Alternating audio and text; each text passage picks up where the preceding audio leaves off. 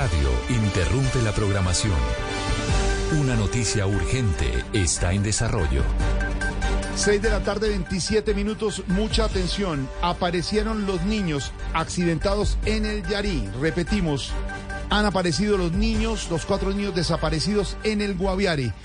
Los menores permanecieron desaparecidos 40 días en medio de la selva. Ricardo Espina, director del Servicio Informativo de Blue Radio, con esta muy buena noticia y esperanzadora para toda Colombia. Los cuatro niños, Ricardo, ya confirmado, han aparecido en el Guaviare.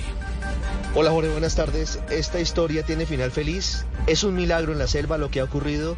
Los hermanitos Mukutui han sobrevivido a una de las más impresionantes travesías por las selvas del departamento del Guaviare, por las selvas del departamento de Caquetá y seguramente esta noticia, como en su momento la dio, le girará y dará la vuelta al mundo. Están vivos, están débiles, están siendo movilizados a esta hora hacia un casco urbano para poder llegar finalmente a encontrarse con su familia después del accidente del avión en el que iban con sus padres y quienes fallecieron después de este doloroso episodio.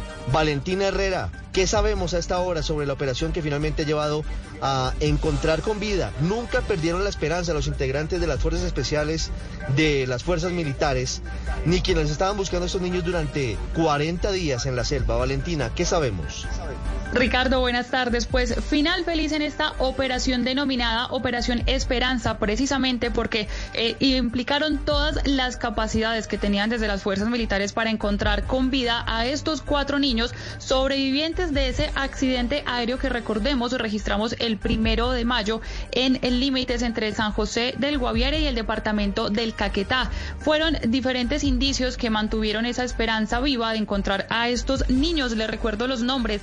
Leslie, la niña de 13 años, la niña mayor, que recordemos a ella era que le dirigían los mensajes grabados de su abuela en el perifoneo con el fin de guiarlos cuando se dieron cuenta que permanecían vivos tras el hallazgo de la avioneta accidentada.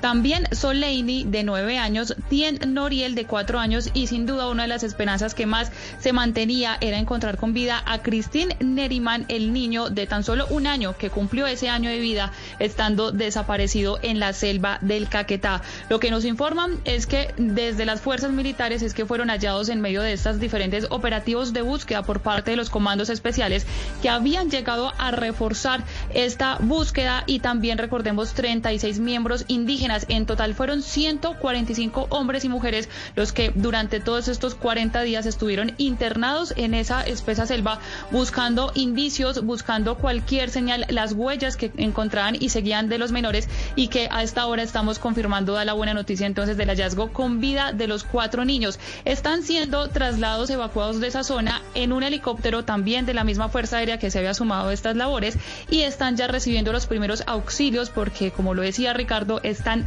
débiles, pero al menos en buen estado de salud. Esto también se suma a los diferentes indicios que recientemente habían encontrado, a los cambios que se habían hecho para ampliar el rango de búsqueda y sobre todo para eh, sumar los esfuerzos que fueran necesarios de otras organizaciones. Van a ser mm. llevados entonces a la base que está en San José del Guaviare y allí se espera reunir con el, el quien es el padre y padrastro de los niños y que ha estado muy pendiente, incluso él también participó en la búsqueda y vamos a estar muy pendientes entonces de ese parte médico, pero ya de por sí es una muy buena noticia la confirmación del hallazgo con vida.